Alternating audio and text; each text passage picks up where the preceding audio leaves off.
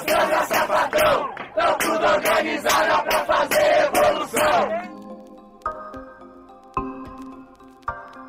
Salve povo que batalha! Está começando mais um episódio do nosso podcast.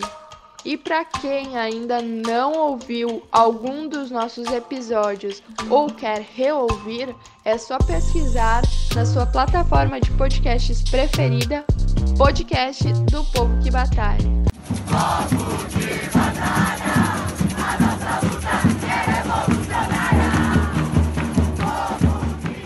E você deve estar se perguntando qual é o tema do episódio de hoje. Durante o mês de junho, você deve ter percebido que algumas empresas colocaram uma bandeira de arco-íris no seu logo e deve ter percebido algumas publicações diferentes e conteúdos voltados aos LGBTs. Você se perguntou por quê? Bom, junho é marcado uh, como um mês do orgulho LGBT.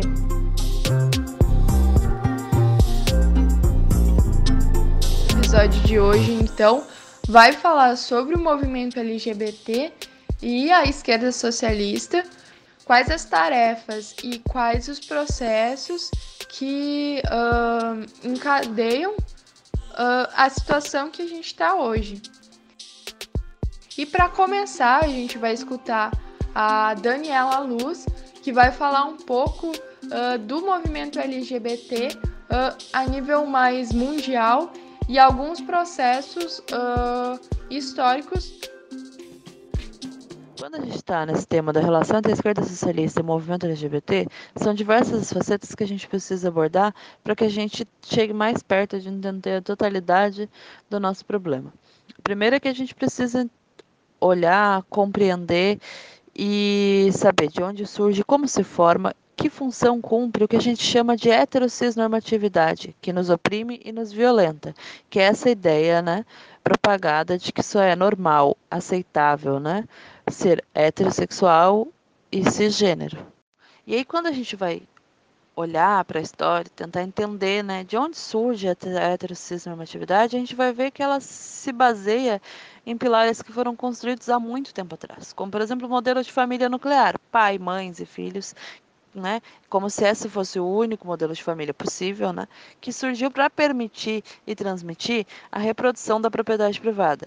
Então foi lá, com o surgimento da propriedade privada, que começou a se espalhar, se espalhar uma lógica dominante e hegemonizadora de que só a cisgeneridade e a heterossexualidade são aceitáveis para que aquele modelo de família fosse garantido como hegemônico e que a propriedade privada pudesse ser repassada em forma de herança, né? E que a, e houvesse garantia da manutenção dessa propriedade privada nas mãos dos mesmos. Bom, e aí muito tempo passou, né? A gente poderia dizer que essas existem outras maneiras de se produzir a propriedade privada hoje que não justificariam a manutenção desses desses valores sendo reproduzidos. Mas a gente precisa também olhar para o hoje, né? Entender esse processo histórico que perpassa por um monte de sociedades, né, de organizações da vida e do trabalho que se deram de lá até aqui, que hoje a gente vive, né, sob o sistema capitalismo e que, se ele, que ele se utiliza dessa ideologia, que ele se utiliza das opressões de gênero, sexualidade e raça de diversas maneiras para precarizar e superexplorar em diferentes intensidades diferentes categorias de trabalhadores de forma interseccionada, que e também para gerar violências internas em nossa classe que dificultam a construção coletiva de um projeto de superação desse sistema. E aí a gente vai olhar para hoje e perceber que negros e negras, mulheres, LGBTs, em especial aqueles que fogem mais à norma né, do que é dito como aceitável, eles vão em geral, está nos postos mais precarizados de trabalho, né? Ou vão ter maior quantidade nas taxas de desemprego, informalidade. A gente vai ver esses trabalhadores nos atendimentos de telemarketing, nos atendimentos de rede de fast food, entre outros diversos serviços terceirizados, né? E que a gente sabe que tem condições de trabalhistas uh, inexistentes ou quase nulas. Bom, e aí quando a gente está falando de esquerda socialista, movimento LGBT, muitas vezes parece que há uma quebra, né, um afastamento. Porque a história nos mostra que a luta socialista pode e já trouxe diversos avanços para a população LGBT. Na Revolução Russa, né, e a experiência socialista na Rússia de 1917, a gente vê que no primeiro mês de governo bolchevique, a homossexualidade deixou de ser crime. E ao longo dos anos seguintes, diversas foram as conquistas da Revolução no que tange aos direitos sexuais. Porém, com a degeneração do projeto socialista pelo processo de burocratização stalinista, vários desses avanços foram perdidos. A sexualidade passou a ser vista como vício-crime pequeno burguês, passou a ser, inclusive, criminalizada nas organizações socialistas e em outras experiências, o que contribuiu para esse processo de afastamento dos sujeitos LGBTs dos espaços de organização da esquerda socialista. Isso ainda foi fortalecido, né, esse afastamento, pela teoria do fim da história, que ganhou força com a queda do Muro de Berlim, de que não seria mais momentos de grandes transformações, mas de pequenas mudanças graduais e de melhorias por dentro desse sistema, que não seria mais possível a gente construir um outro sistema onde as nossas demandas fossem atingidas. Essa teoria ganhando força, empurrou grandes setores do movimento LGBT para diversas formas institucionalizadas ou mercadológicas de organização. Então hoje a gente vai perceber um movimento bastante institucionalizado, preso às representações institucionais estatais, às organizações das ONGs, com poucos espaços de ampla participação e às vezes muito cooptado pela lógica do mercado, né? Paradas extremamente comerciais, empresas se utilizando da pauta, né, para conseguir aumentar seus lucros enquanto seguem né, com um trabalho, um processo de precarização e superexploração dos trabalhadores que são, né, em sua maioria, negros e mulheres LGBTs, nesses postos de trabalho mais precarizados. É preciso que a esquerda entenda que o processo histórico de negação das lutas LGBTs afastou esses sujeitos da organização da esquerda e que se reinvente de forma a se mostrar como alternativa para esses sujeitos, colocando na ordem do dia a construção de um projeto né, que supere o sistema capitalista e que, este, e que contemple as demandas da população LGBT. É isso, que nós LGBT sigamos conseguindo avançar, constituir as nossas pautas em movimento e entendendo, né, que só a luta antissistêmica é capaz de nos trazer soluções reais e permanentes. A cor da minha pele não te diz quem sou. O meu cabelo crespo não te diz quem sou. O que eu visto no corpo não te diz quem sou. Quanto eu levo no bolso não te diz quem sou. Nós acabamos de ouvir a Dani, e para dar continuidade ao nosso podcast, uh, eu fiquei com a tarefa de estar tá olhando para o movimento LGBT no Brasil e alguns processos históricos uh, que nos colocam algumas marcas uh, para esse movimento e também algumas tarefas.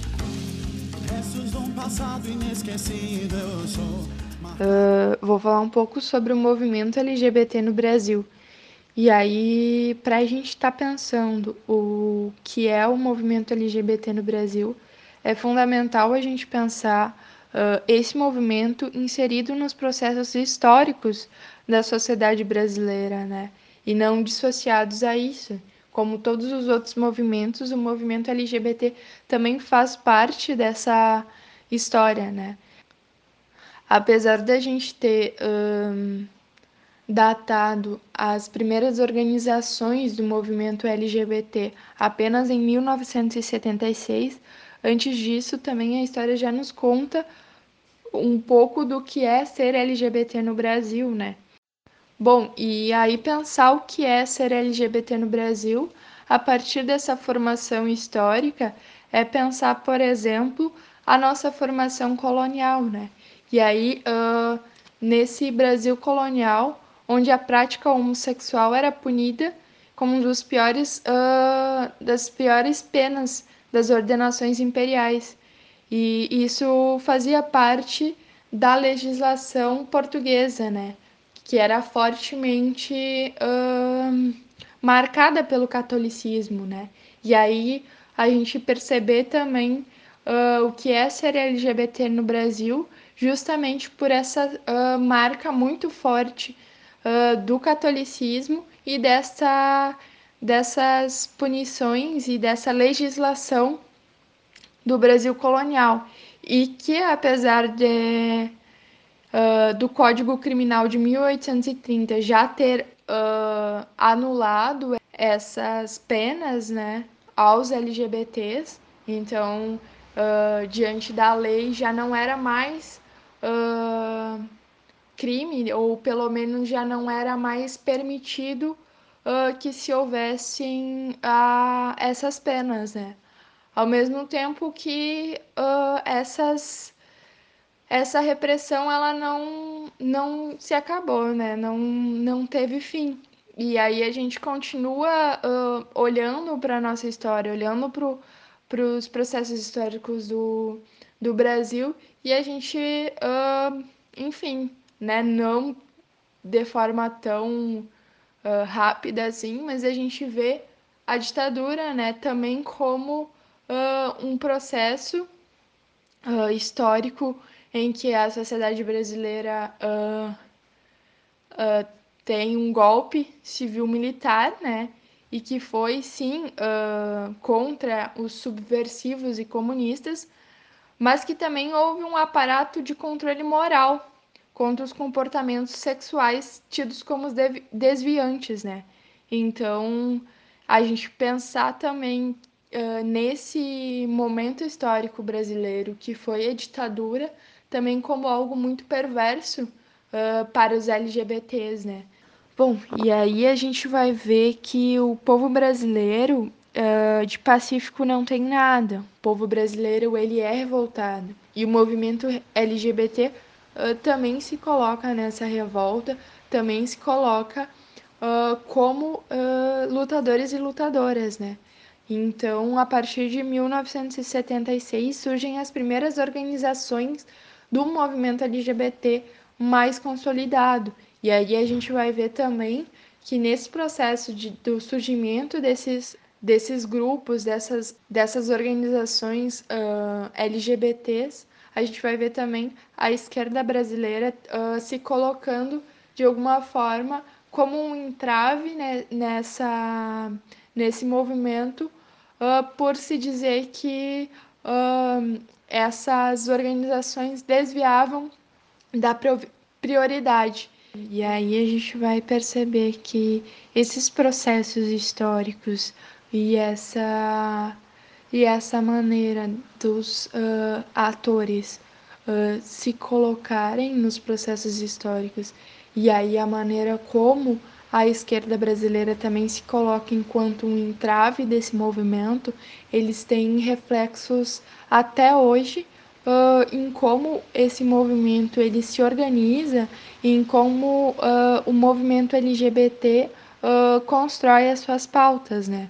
Bom, eu acho que a gente trouxe aqui de uma forma muito simplificada esses processos históricos, essa formação do movimento LGBT uh, vinculada à formação histórica brasileira, mas também uh, visando a importância da gente olhar para essa formação histórica e olhar para o movimento LGBT uh, não apenas uh, como um movimento que, sim, uh, com governos mais autoritários, como o Bolsonaro, que é assumidamente homofóbico, que ataca de forma muito, muito violenta os LGBTs e aí a gente olhar para esse momento que a gente está vivendo, olhar para a nossa conjuntura, olhar para a nossa história recente uh, e olhar para o movimento LGBT hoje no Brasil, uh, à luz desses, desses fatos históricos e dessas, desses processos uh, que fazem parte, sim, do movimento LGBT, né? E aí, para além de olhar para esse movimento LGBT que se movimenta a partir de pautas específicas, é necessário uh, sim ter a atenção para essas pautas, mas olhar também uh, para esse movimento LGBT como um movimento uh, que perpassa as lutas da educação, que perpassa as lutas por emprego, que perpassa a, a luta pela saúde, né? A gente pensar uh, a luta do movimento LGBT hoje como uma luta de revolucionários e revolucionárias.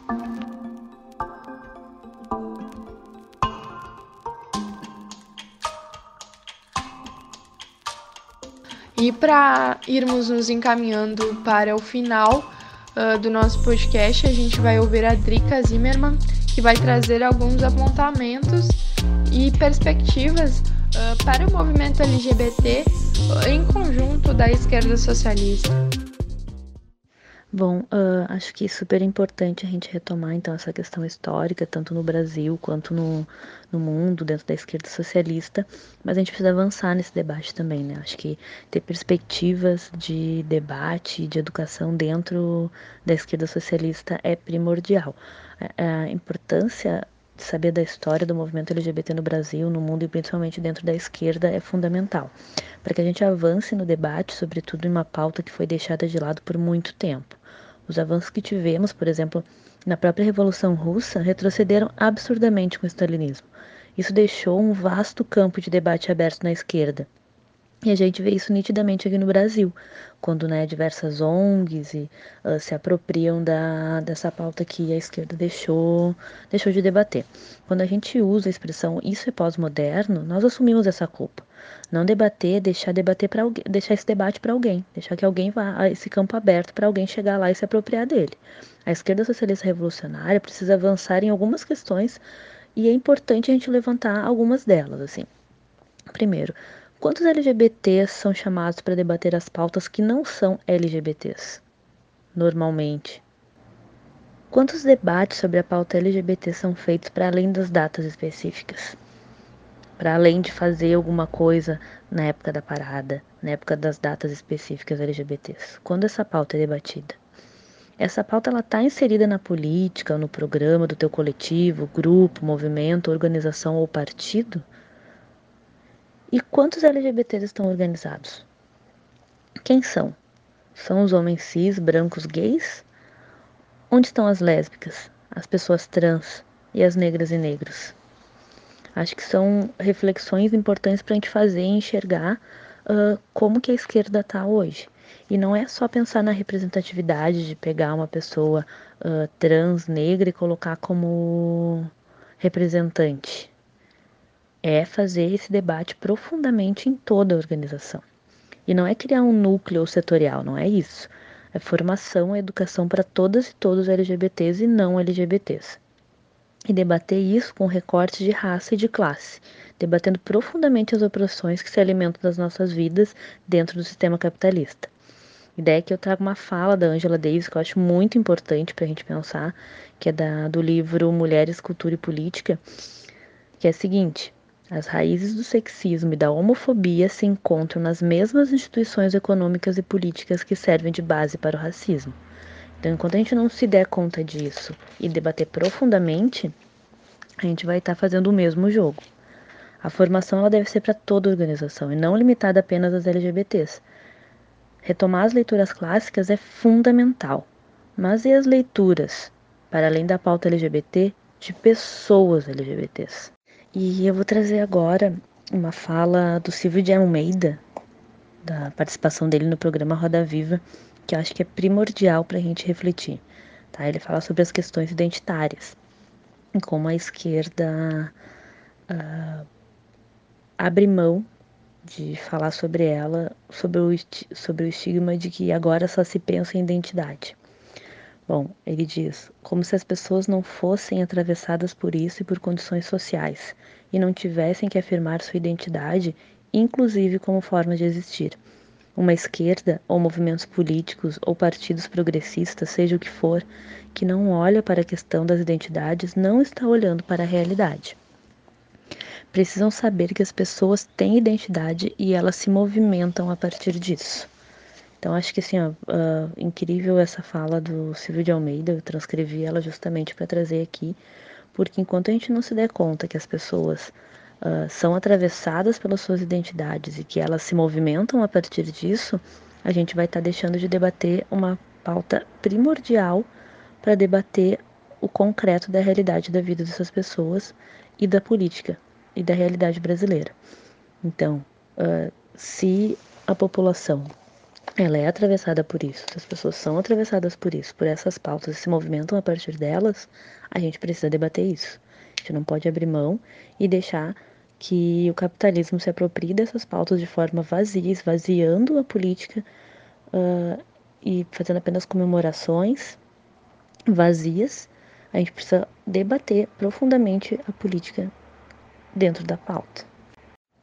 Então deixo o convite também para quem não viu a live do coletivo Alicerce que nós fizemos no dia 27 de junho, uh, LGBTs e a pandemia, saúde mental e a precarização da vida, que eu acho que nos traz elementos primordiais para uh, seguir nesse debate. Então quem não viu, tá salvo lá no Facebook Alicerce RS, então deem uma olhadinha, acho que é um importante momento de formação uh, coletiva. É nítido a gente enxergar que perto das datas específicas, muitas, muitos coletivos, organizações, movimentos uh, e partidos uh, fazem card, fazem notas pela data, que é importante sim a gente demarcar e ter uma posição dentro da esquerda socialista revolucionária, né? Mas e o resto do ano? Quando essa pauta está inserida no resto do ano na política, no programa, dessas organizações. Então, acho que esse é um debate que a gente tem que fazer profundamente dentro da esquerda. Ele não para na semana, no mês do orgulho LGBT, ele é constante, porque as nossas vidas, elas estão aí. As vidas LGBT estão sendo atacadas profundamente. A crise cai, sobretudo, nessas pessoas, principalmente as pessoas negras, as pessoas trans, que estão sentindo na pele diariamente o que é ter, os seus, ter os, seus, os seus direitos atacados. Então, não é quando uma pessoa morre brutalmente que a gente faz uma nota de repúdio. É constantemente saber onde estão essas pessoas e qual a política que a gente pode fazer para essas pessoas e como trazer essas pessoas para a organização para debater profundamente essa pauta. Assim, assim, as, tudo organizada pra fazer evolução.